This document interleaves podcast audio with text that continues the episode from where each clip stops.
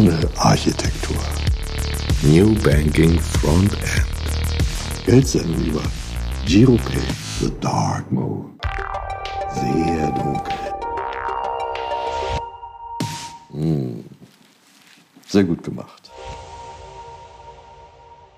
Hallo, mein Name ist Sally Wilkins. Herzlich willkommen zu einer neuen Folge von Alles Digital, dem Podcast der Finanzinformatik über digitale Innovationen in der Finanzwelt.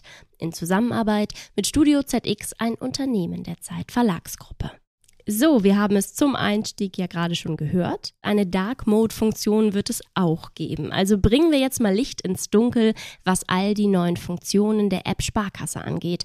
Dafür habe ich mir zwei Experten an die Seite geholt, die am komplexen Making-of-Prozess beteiligt waren. Es sind Patrick Fritz, Projektreferent Mobile Strategy and App beim Deutschen Sparkassen- und Giroverband DSGV und Friedjof Siebeke, Abteilungsleiter Sparkassen-Apps bei der Finanzinformatik.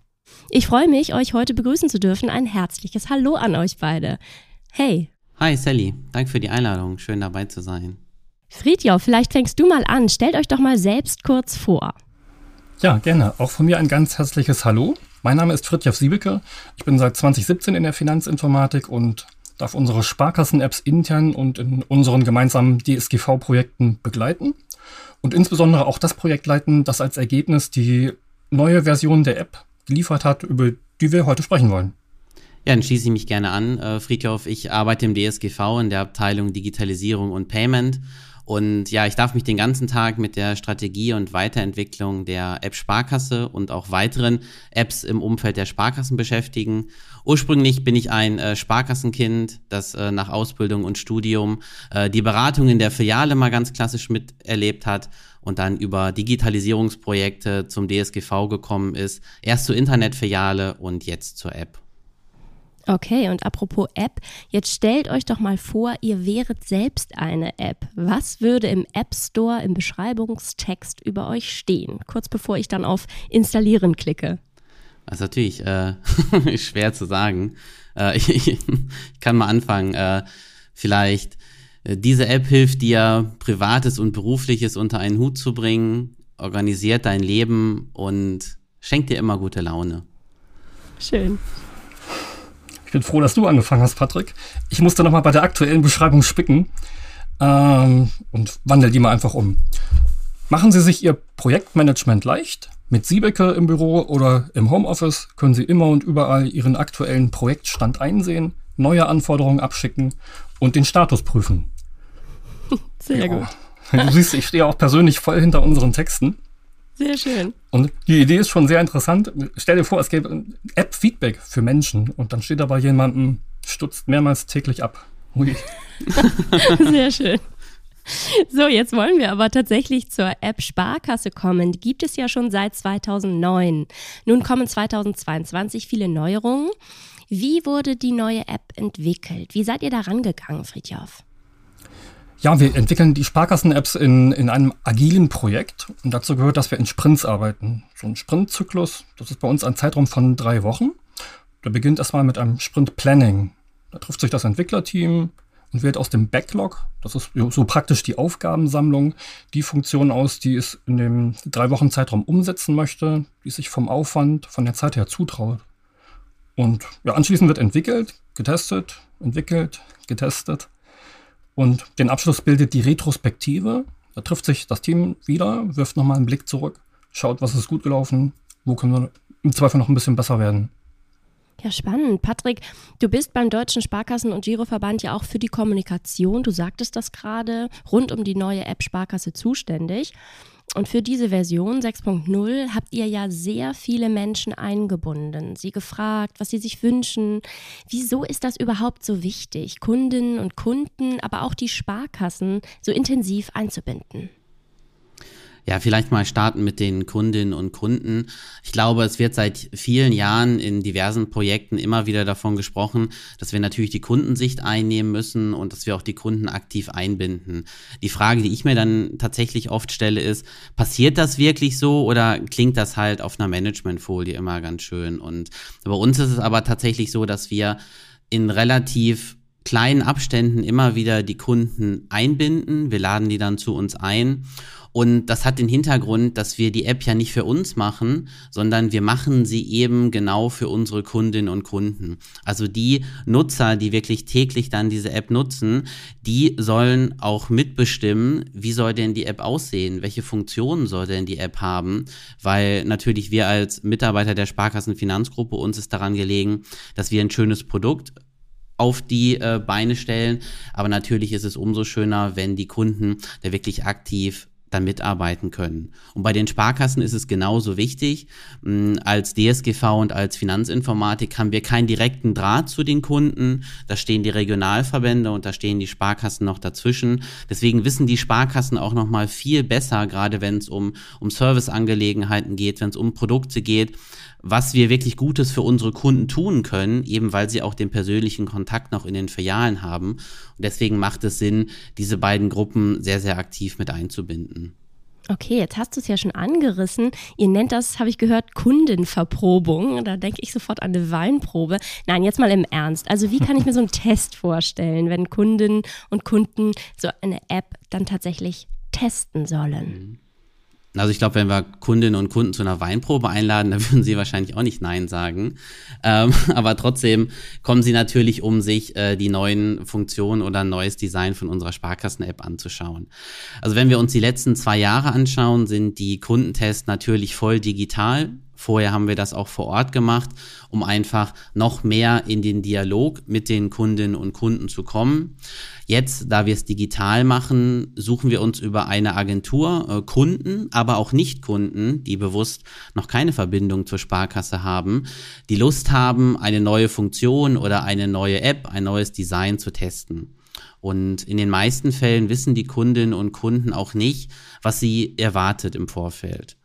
Und wenn wir dann in der Videokonferenz mit den Kunden zusammensitzen, dann installieren sie sich live die neue Version unserer App auf ihr Smartphone und können dann live testen. Das Ganze wird moderiert und es sind um die fünf bis zehn Kolleginnen und Kollegen immer noch mit dabei, die dann ihr Video aushaben, die stumm geschaltet sind und die das Ganze dann dokumentieren, damit der Moderator sich dann voll auf die äh, Kundin oder den Kunden konzentrieren kann hatte so einen richtigen Überraschungseffekt. Okay. Und ein Sparkassenkollege von euch hat es so schön formuliert. Im Entwicklungsprozess der neuen App Sparkasse wurde jedes Pixel vertestet. Welche Rückmeldung hat euch denn besonders überrascht oder dich, Friedjof? Ja, da gab es teilweise tatsächlich Überraschungen. Ich erinnere mich an Rückmeldungen von einigen Testern, die dachten, wow, das sind ja richtig viele Funktionen. Und dabei haben wir ja die bestehenden Funktionen, die die alte App auch schon hatte, neu sortiert, besser angeordnet. Und wir hätten jetzt eher damit gerechnet, dass ein, ein Nutzer sagt, ja, wo ist denn jetzt eigentlich meine Funktion XY? Ist die etwa weg? Ach, und dann waren sie eher überrascht, äh, was ist alles für Funktionen, die, die sie noch gar nicht entdeckt ja, hatten. Okay. Zum Beispiel, ja. Ja. Und jeden Entwicklungsschritt, jeden Screen, so wie ich das jetzt verstehe, habt ihr gemeinsam mit den Kundinnen und Kunden erprobt, diskutiert. Welche funktionale Erweiterung war denn besonders beliebt, Patrick? Ja, also natürlich ist das äh, neue Design immer als erstes ins, ins Auge gestochen. Was als äh, neue, wenn man das als Funktion äh, beschreiben möchte, sind immer die neuen Schnelleinstiege, die wir am oberen äh, Rand der App haben. Einmal auf der Finanzübersicht, aber auch in der neuen Umsatzliste. Die sind immer besonders gut angekommen. Einmal, weil sie natürlich direkt ins Auge stechen. Der Kunde guckt tatsächlich erst immer oben links in eine App äh, intuitiv und da sind eben auch diese Schnelleinstiege verortet. Da haben wir die wichtigsten Funktionen, die die Kunden dann gerade brauchen, haben wir dort verortet. Das ist einmal sehr gut angekommen und äh, tatsächlich obwohl wir das gar nicht getestet haben, auch im Laufe des Jahres 22 kommen auch Logos am Umsatz in unsere App. Also zum Beispiel, wenn, wenn Aldi bei euch abbucht, dann seht ihr auch das Aldi-Logo davor. Ist natürlich grafisch, wertet das das Ganze nochmal stark aus. Und obwohl wir die Kunden gar nicht darauf hingewiesen haben, war in vielen Tests kam tatsächlich, oh, das sieht ja sehr cool aus. Äh, das wünsche ich mir auf jeden Fall, dass das in Zukunft kommt.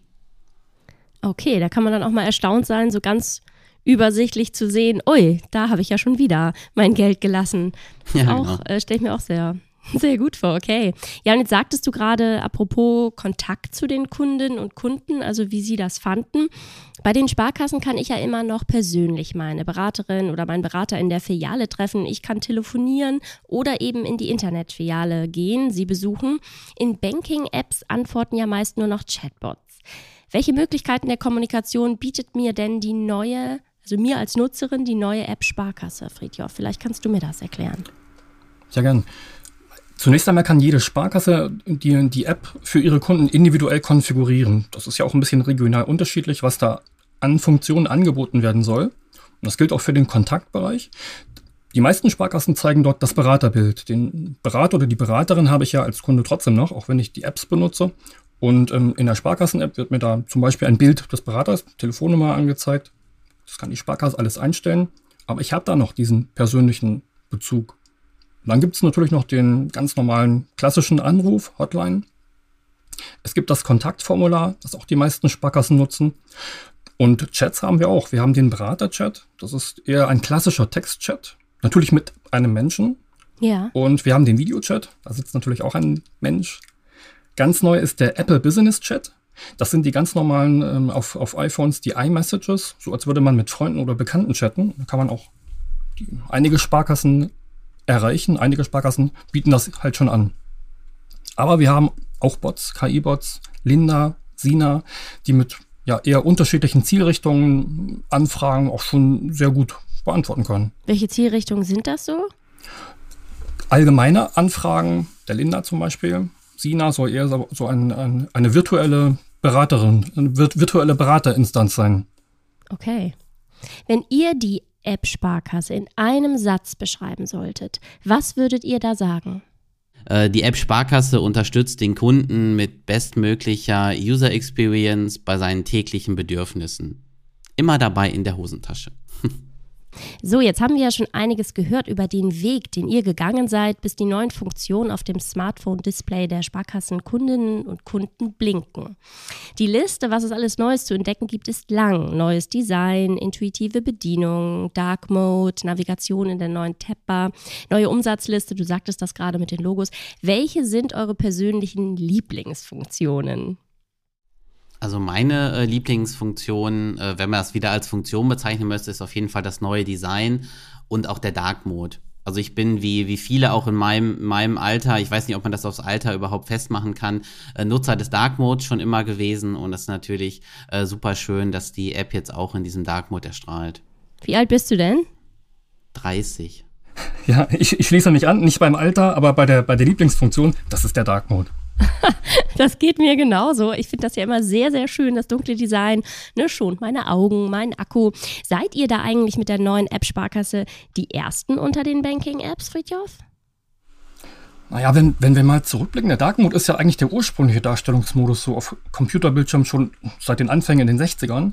Und dann kam er mal aus der Mode, dann wurde er wieder neu entdeckt ich meine mit iOS 13, so vor drei Jahren, da waren wir nicht gleich von Anfang an dabei. Wir haben den Dark Mode in NBF-Konzept, in das NBF-Konzept eingegliedert und ähm, bringen ihn jetzt halt ein bisschen später, aber dafür richtig. Okay, NBF, da kommen wir gleich noch drauf. Ich würde jetzt sehr gern einmal von euch wissen, diese auch schon angesprochene Navigation, ne? also das ist alles übersichtlicher, diese Tabbar, ähm, die kommt mir so vertraut vor. Habt ihr irgendeine Erklärung dafür? Ich würde sagen, die Temper ist ja so eine Art Industriestandard. Von, von Google und Apple gibt es da Designrichtlinien, dass sie dir so vertraut vorkommt. Das könnte daran liegen, dass das Konzept einfach gut ist.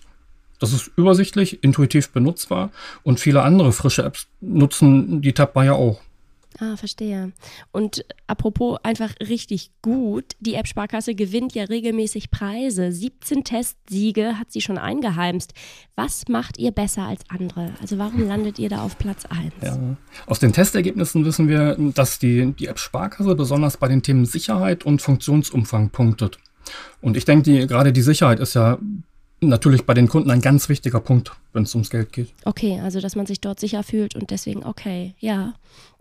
Also bei mir ist es ja so, dass am Ende des Geldes meist noch ganz schön viel Monat übrig ist. Und dafür habt ihr ja einen Finanzplaner entwickelt. Den finde ich ja richtig gut. Der kann sogar in die Zukunft blicken. Wie macht man das? Wie habt ihr das gemacht?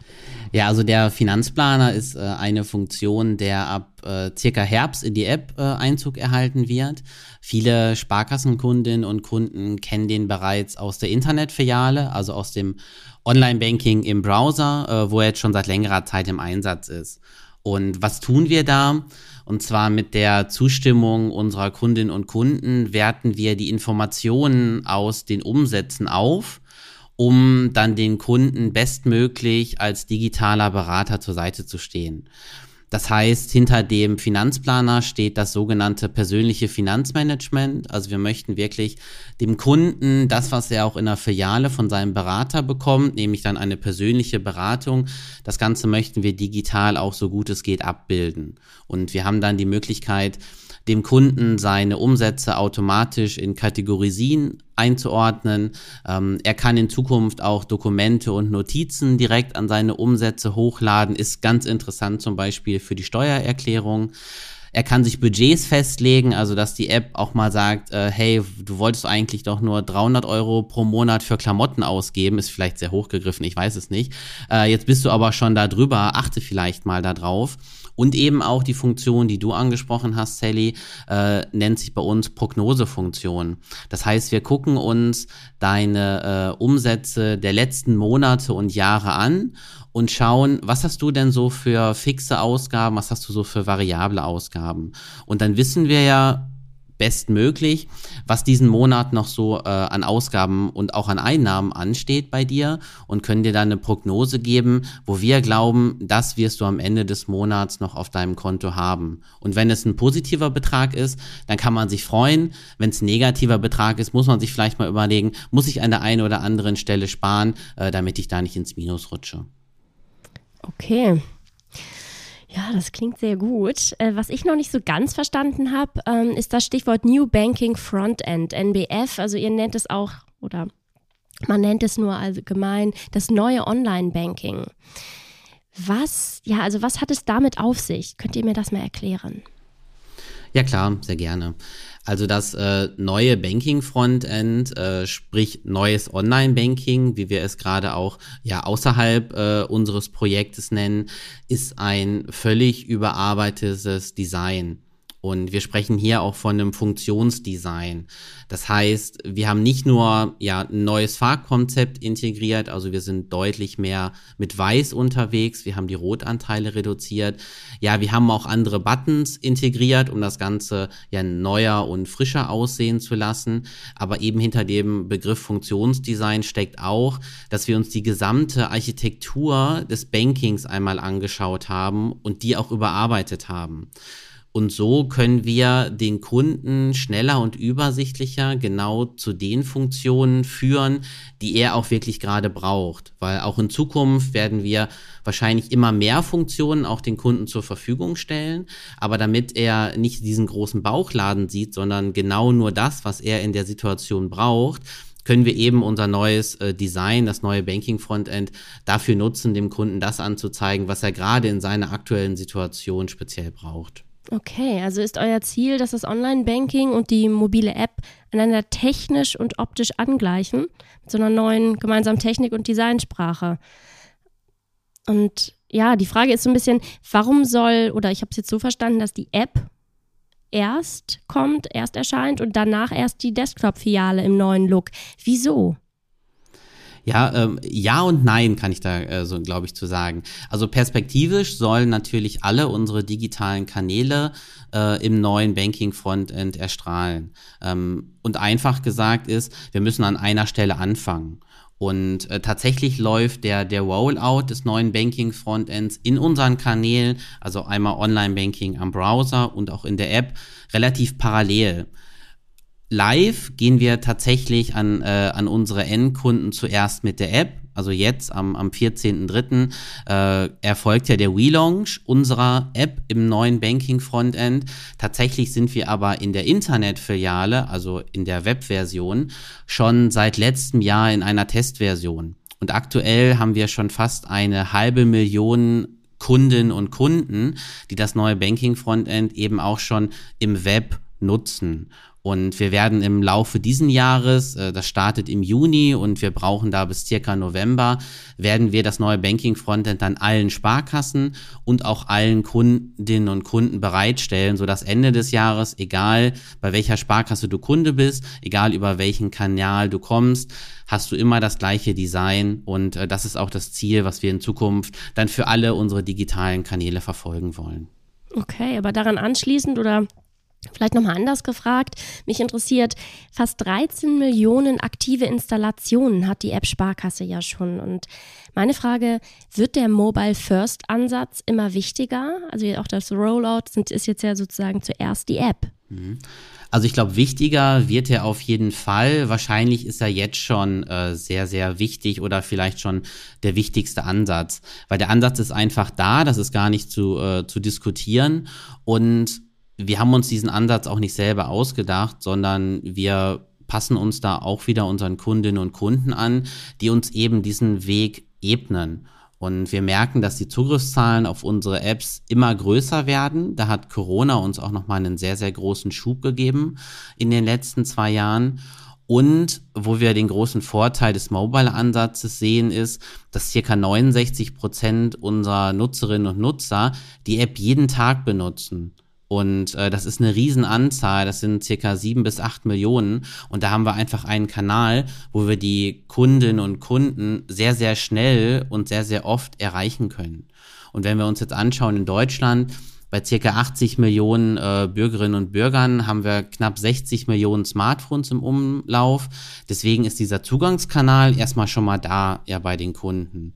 Und wenn wir uns auch äh, ja noch nicht so alte Unternehmen anschauen, ich sage jetzt mal moderne Unternehmen wie zum Beispiel auch Streaming-Portale, die starten meistens erst mit Apps und ziehen dann tatsächlich eine Website nach.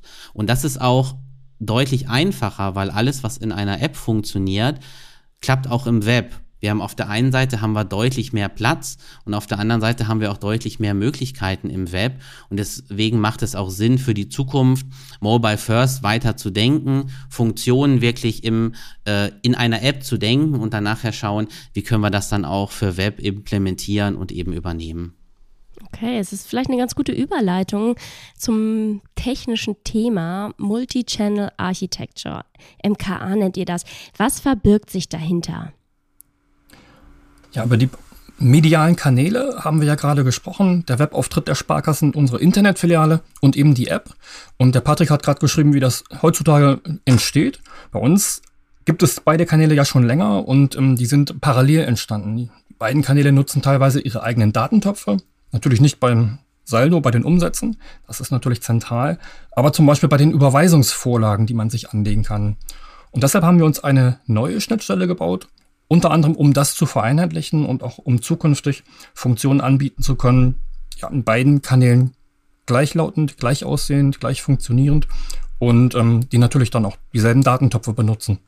Ah, okay. Und dank der neuen Multikanal-Architektur sind die Konten der Kundinnen und Kunden also mit der Inter Internetfiliale synchronisiert. Ja. Okay. Und Änderungen werden automatisch in beiden digitalen Kanälen, also Internetfiliale und App, stattfinden. Das klingt für mich jetzt, als wäre das eine technische Herausforderung gewesen.